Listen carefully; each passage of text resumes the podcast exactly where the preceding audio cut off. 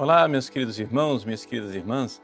Uma grande alegria estarmos juntos mais uma vez no nosso programa Testemunho de Fé.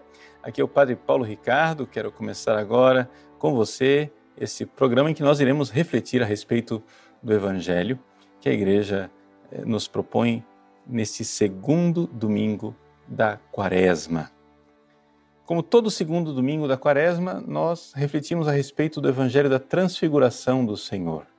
Jesus que havia profetizado que, na verdade, muitos que estão aqui não experimentarão a morte antes de ver o reino de Deus vindo com poder, ele sobe à montanha para realizar essa profecia junto com seus discípulos, com seus apóstolos, os mais íntimos, Pedro, Tiago e João.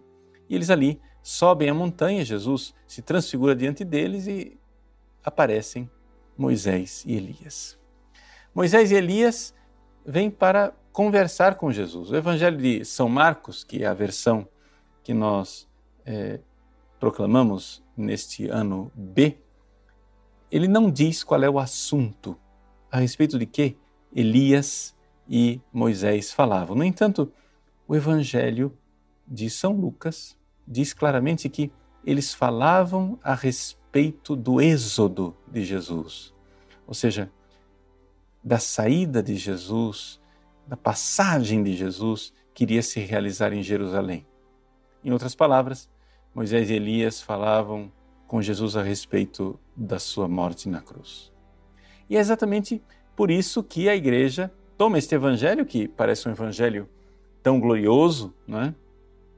um evangelho é, onde Jesus aparece transfigurado, para que nós o reflitamos neste tempo marcado com a cruz de Cristo, marcado com o sofrimento e a nossa penitência através é, da graça de Deus que nos é dada ao viver a Quaresma.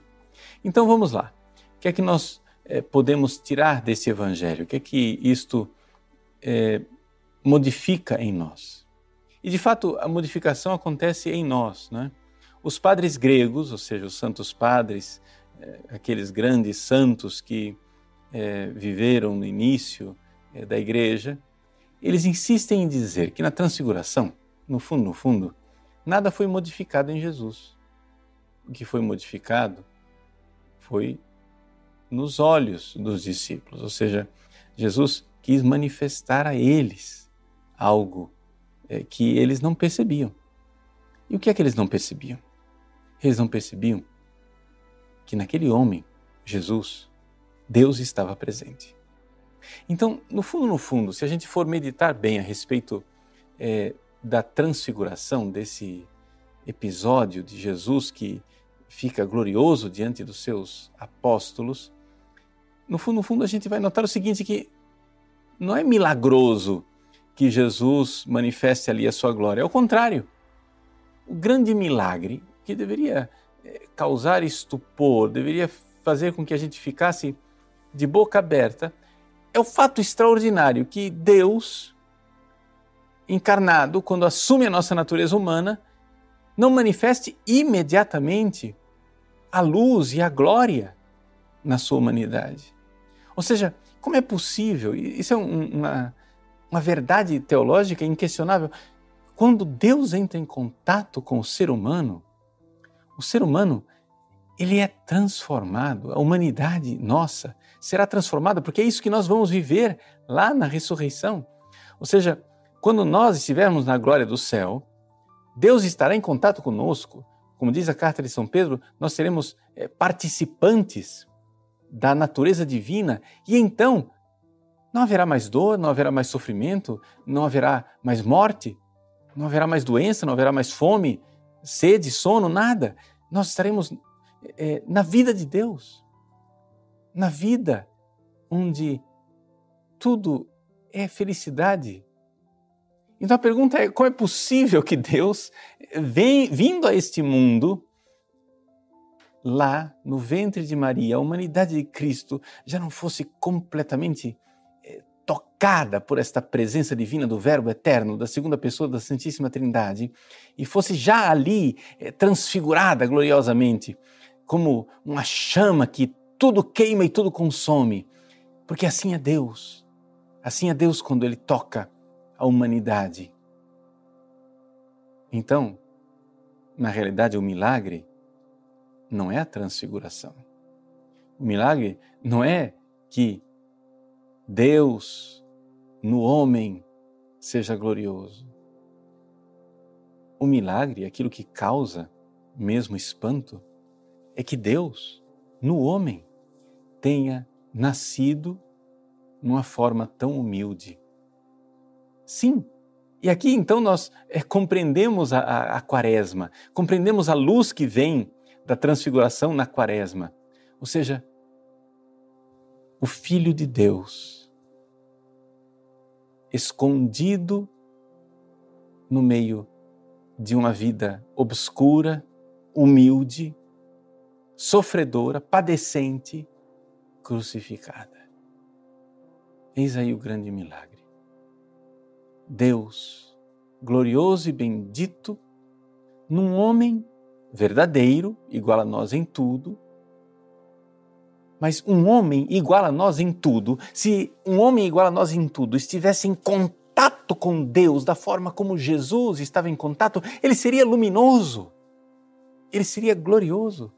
Como é possível que um homem igual a nós em tudo, em contato com Deus, ainda tenha que viver a nossa passibilidade, ou seja, a nossa capacidade de sofrer, sofrer o frio naquela noite de Natal, sofrer o calor nas suas viagens por zonas desérticas, sofrer o cansaço da noite, quando ele dormia no travesseiro na barca, sofrer a fome, quando ele pede algo para comer, a sede quando ele sentado na beira do poço de Sicar pede à samaritana algo para beber.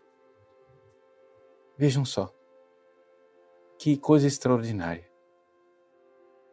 Como é espantoso que a glória divina tenha se escondido em Jesus na sua encarnação. Agora, aqui nós vemos algo que ilumina a nossa quaresma e ilumina o nosso sofrimento. Por quê? Porque também nós somos assim. Sim, nós somos filhos de Deus. Nós somos filhos de Deus, claro, não por natureza como Jesus. Jesus é filho de Deus, desde toda a eternidade. Nós somos filhos de Deus por adoção, mas somos filhos de Deus e somos filhos de Deus verdadeiramente porque Deus habita em nós. O glorioso e bendito Deus de todos os séculos habita em nossos corações e, no entanto, somos filhos de Deus e vivemos o nosso sofrimento Somos filhos de Deus e, e, no entanto, os momentos de glória que acontecem na nossa vida são tão fugazes e passageiros, assim como fugaz e passageira é a transfiguração de Jesus. Eis aí, Deus talvez tenha dado a você alguma consolação nesse tempo de quaresma, não é verdade? Mas aquilo é tão passageiro. Mais passageiro ainda do que a transfiguração, nós não sabemos quantos minutos durou a transfiguração de Jesus, mas quando a gente vai rezar, e a graça nos toca, aquilo é tão passageiro. Quando Jesus nos visita, quando a mão de Deus nos toca, quando ele vem ao nosso encontro e a gente percebe que ele veio, ele já foi. Dá vontade de dizer: fica mais um pouquinho. Mas ele já foi. E se escondeu. Se escondeu para que nós o busquemos. Se escondeu para que nós o procuremos na fé. Meus queridos, eis aí a nossa vida. Veja, é, é maravilhoso. Existem sim momentos de transfiguração na nossa eh, jornada aqui nesta terra. Momentos em que a gente vê milagres de Deus, como o milagre do sol em Fátima, ou como aquelas curas é, portentosas que a gente é, tem notícia e sabe que existem. Existem momentos de transfiguração em que a nossa humanidade sofredora deixa de sofrer por uma intervenção divina, mas esses momentos de transfiguração são tão fugazes. Porque Deus quer que nós vivamos, embora filhos de Deus, no Filho Jesus, quer que nós vivamos nesta vida, nesta vida bem sofrida, nessa quaresma. Sim, por quê? Porque nossa vida aqui na Terra, na verdade, é uma grande quaresma. A quaresma não são somente esses 40 dias. Se a quaresma cessasse com é, o fim dos 40 dias, e Deus finalmente enxugasse as nossas lágrimas e nós nada mais tivéssemos que sofrer, não mais tivéssemos que penar, não mais tivéssemos que é, lutar. Ah, como, como a vida seria diferente. No entanto, é exatamente o contrário. Como a vida de Jesus aqui na terra, embora ele fosse filho de Deus, ele penou, padeceu e sofreu. Ali, Jesus se transfigura na frente dos seus discípulos amados para que eles percebam, percebam que existe uma glória escondida dentro daquele homem. Percebam a grande verdade da glória que está dentro dele. E nós hoje podemos perceber a grande verdade da glória que está dentro de nós. Sim, se você está em estado de graça, se você está verdadeiramente eh, confessado, sem pecados mortais, na amizade com Deus, Deus habita no seu coração. Mas se Deus habita no seu coração, como é que a gente não nota isso? Se Deus habita no nosso coração, como é que nós não ardemos o tempo todo? Como é que a gente não brilha? Como é que até mesmo os santos, se Deus habita no coração dos grandes santos, como é que eles somente em momentos muito, muito fugazes, ficam assim resplandecentes. Nós, nós conhecemos a história dos santos. Isso aconteceu muitas vezes que santos ficavam luminosos, transfigurados. Como, como a Virgem Maria, que aparece no capítulo 12 do Apocalipse, a mulher vestida de sol. Aquela veste da mãe bendita, vestida de sol, é a nossa roupa é a nossa veste. É assim que nós deveríamos estar vestidos. Porque Deus está em nosso coração. E, no entanto, Deus escolheu viver na humildade. Deus escolheu que aquela glória imensa que estava no coração do seu filho fosse escondida e ele padecesse. Assim como nós temos dentro de nós uma grande glória e padecemos. E por que Deus quis isto? Deus quis isto porque exatamente nós sofremos a tentação de Pedro. Pedro, ao ver aquela glória, ao experimentar aquela glória, ele diz para Jesus: Mestre, é bom ficarmos aqui. O evangelho no original grego diz: é belo estarmos aqui. Vamos fazer três tendas, uma para ti, outra para Moisés e outra para Elias. Mas logo o Evangelho explica: Pedro não sabia o que dizer, pois estavam todos com muito medo. Na verdade, Pedro não sabia o que dizer, mas ele sabia mais ou menos o que ele estava dizendo. Por quê? Porque é belo estar na glória. Qualquer um de nós veria isto qualquer um de nós com temor e tremor diante da glória de Deus, diria: é belo estar aqui. E, no entanto, Deus, nesta vida, nos dá esses momentos de glória como um momento fugaz, passageiro. Por quê? Porque seria muito ruim que nós esquecêssemos que nós precisamos amar a Deus. os momentos de glória, aqueles momentos de consolação em que nós somos tocados por Deus e a gente vê a presença dele dentro de nós, esses momentos, nós sabemos que somos amados. Mas nós poderíamos ficar nesse torpor de Pedro, nós poderíamos ficar assim, atordoados, felizes por sermos amados e esquecer que precisamos amar de volta. E então Deus nos dá essa oportunidade de amar de volta, amar de volta, padecendo. Sim, padecendo. Existem algumas é, revelações em que santos aparecem para as pessoas e eles dizem que lá na glória do céu, eles, em tudo, os santos estão numa situação melhor do que a nossa. Mas existe uma coisa que eles invejam em nós: que nós ainda temos tempo para amar a Deus padecendo e sofrendo por Ele. Eles já não têm mais esse tempo. Então, então é quaresma. Então é tempo, é tempo de padecer e de transformar a nossa dor em amor. Então, é quaresma, mas é tempo também de nós, no meio do sofrimento do nosso dia a dia, fazermos um grande ato de fé de que nós somos filhos de Deus. Cristão, reconhece a tua dignidade, reconhece que a própria Trindade habita no teu peito. Cristão, reconhece, reconhece que existe uma glória, a glória infinita escondida no teu coração, mesmo que você não enxergue mesmo que você não sinta. Aí está um milagre. o milagre está nisso. O milagre está no fato de que Deus se esconde. E se esconde para que nós possamos amá-lo. Nós vamos na obscuridade da fé, porém na certeza da fé. Nós vamos vamos amá-lo porque sabemos que somos amados.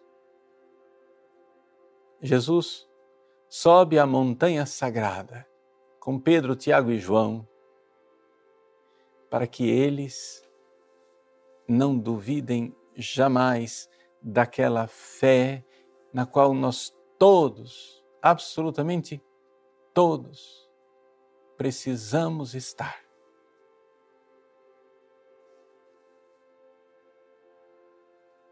Este é o meu filho amado escutai o que ele diz. Esta é a fé na qual nós precisamos estar. Este é o Filho amado. Precisamos ter fé nele. E como teremos fé? Escutando. Claro, ali, diante dos olhos de Pedro, Tiago e João, eles estão vendo, mas este ver é um episódio passageiro e fugaz. Agora é necessário viver da fé, viver do, da audição, viver do ouvir. Portanto, não nos deixemos vencer pela tentação de construir as três tendas. Não é? Na verdade, a gente para entender esta frase é, de São Pedro, nós precisamos é, de um contexto mais amplo. Por quê? Porque nós estamos aqui nas na festa das cabanas, das tendas, dos tabernáculos, né? é, o Sukkot.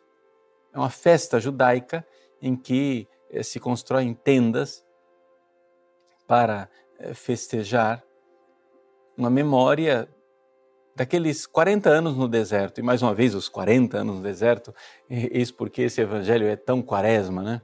Ou seja, Jesus jejua durante 40 dias para lembrar os 40 anos no deserto, e nós temos 40 dias de quaresma por isso, mas as tendas não é? É, lembravam exatamente essa peregrinação dos 40 anos no deserto e lembram a nós que vivemos a quaresma que nós não temos morada definitiva aqui nesse mundo.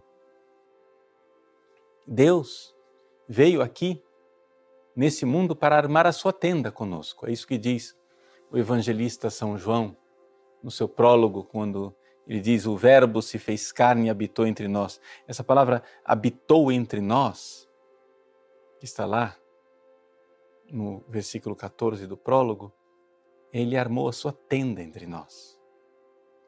Então, eh, São Pedro é, está aludindo a isso. Nós estamos aqui nesse mundo de passagem, vamos armar as tendas.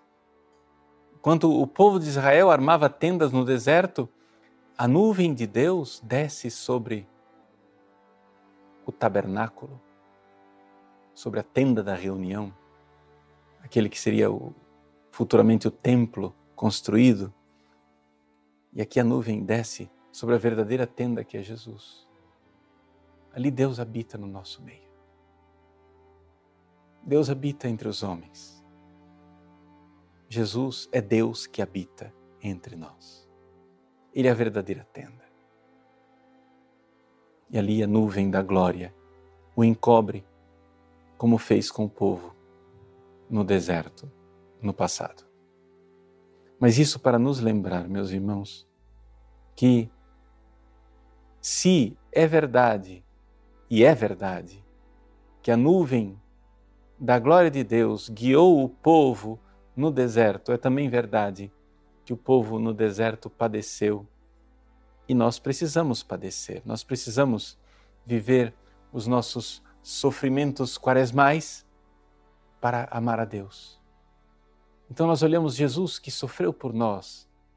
Ele, glorioso e bendito, se esvazia a si mesmo, ekenosen, assumindo a forma de servo, obediente até a morte e morte na cruz. E nesse esvaziamento do Cristo, o grande milagre de que Deus, em contato com o homem, não o transfigure, assumiu a forma de servo.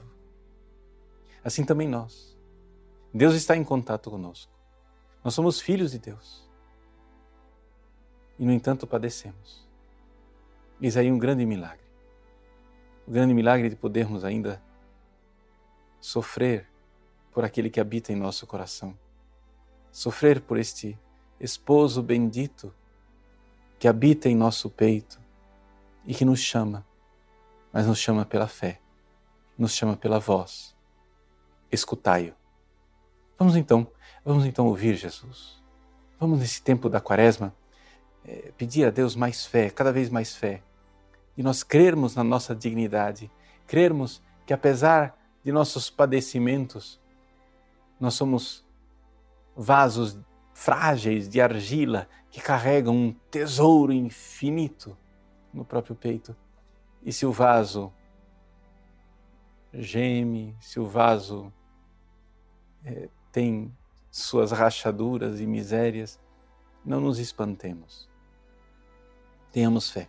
É necessário, era necessário, diz São Lucas, no episódio dos discípulos de Emaús, que o Cristo né, sofresse para entrar na sua glória então também é necessário que nós soframos para entrar na glória. Essa é a dinâmica da Páscoa, esta é a dinâmica maravilhosa que nós celebramos no tempo da Quaresma. Por isso, meu irmão, minha irmã, viva, viva contente e feliz os sofrimentos da vida. Se alguém quer me seguir para a glória do céu, renuncie a si mesmo. Tome sua cruz dia após dia e me siga. A glória está dentro de você. A glória está no seu coração. Creia nisso. Embora a única coisa que você sinta, muitas vezes, seja o gemido do dia a dia. Mas Ele, Jesus, se fez homem igual a nós em tudo. Glória escondida no coração, para poder padecer por amor a todos nós. Soframos e amemos também, transformando a nossa dor em amor. Eis aí a nossa transfiguração transformar a dor em amor. Só o Espírito Santo pode fazer isso. Peçamos a sua intervenção. Que venha esta nuvem do Espírito sobre nós, para podermos ouvir na fé a voz do Pai. Este é o meu filho muito amado. O Pai diz isso a teu respeito também. Escute, escute o que Jesus diz. o amor do Pai está no seu coração. Deus abençoe você. Em nome do Pai, e do Filho, e do Espírito Santo. Amém.